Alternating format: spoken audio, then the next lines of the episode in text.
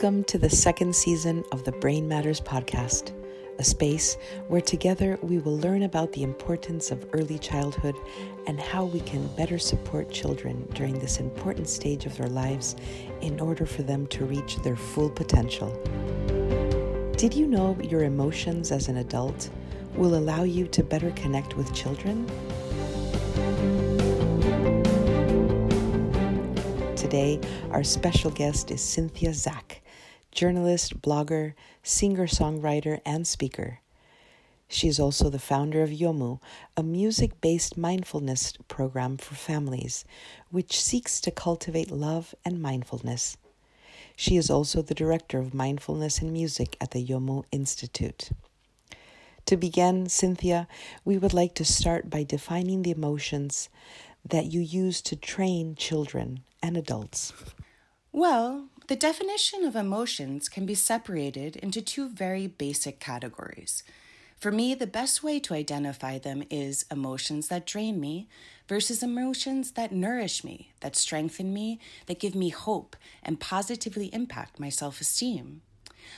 I'm not a defender of putting emotions in jars or colors because emotions go faster than the speed of light, and when they arrive, they're very difficult to understand, and this requires personal practice and inner work. The first thing that seems important to me is to learn to recognize that some emotions can drain me. We know this by thinking about what is happening, whether I'm feeling drained or nourished where it boosts my self esteem or doesn't. That way, it's easy to understand and learn to manage emotions. Thank you, Cynthia. From your experience, tell us at what age we start recognizing emotions and begin to manage them. The age in which we fully recognize emotions is in adulthood. When we begin to recognize emotions, we begin to have an awareness, a presence, and full attention to what is happening. This also allows us to recognize the emotions that children are experiencing. Although they might not speak yet, they have a wonderful range of expression that tells us if they're feeling drained or nourished. It's very important in this day and age to question what we know. We are not educated and ancestrally trained to recognize emotions. So many of us put them in the category of, this is who I am. I cannot change. The time is now. There's no perfect biological age to begin to recognize emotions. It must be not done now, in the present. Thank you, Cynthia. We are curious to know more about the role of music in children's lives and its transformative impact on emotional management. You know that for me, as a musician, composer, and singer, music is everything. It's a shortcut into the brain, to the emotions, and obviously, we know the impact that music has on the brain of children, but also in adults. We already know that the brain can be nurtured with music.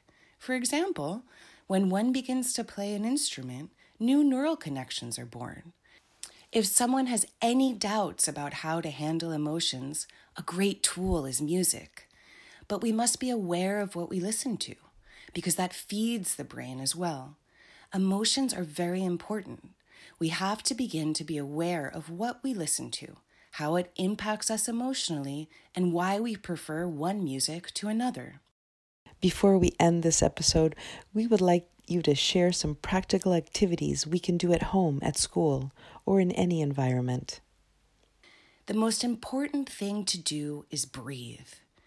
I have a book called Let's Breathe Together which talks about this how to breathe while playing.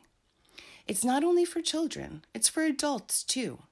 An easy breathing technique is an exercise called 478.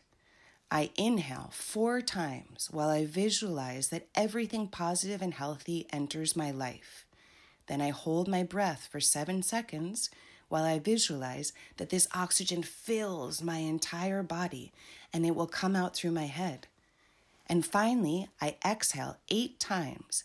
And while I exhale, I visualize that everything I don't need comes out of my body. This can be done in the morning and at night. You can also listen to an exclusive song from the Yomu repertoire, such as Plant a Garden in Your Mind or Song of the Heart or This Moment is Perfect. A song totally changes the mood and emotional situation of people.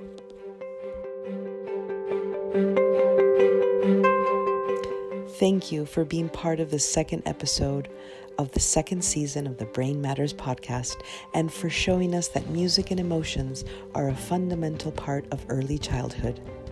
For all our listeners, it has been a pleasure to share with you a space where early childhood is at the center of the conversation. Keep tuned for our next episode and all our special guests. This is Brain Matters, weaving minds, building realities.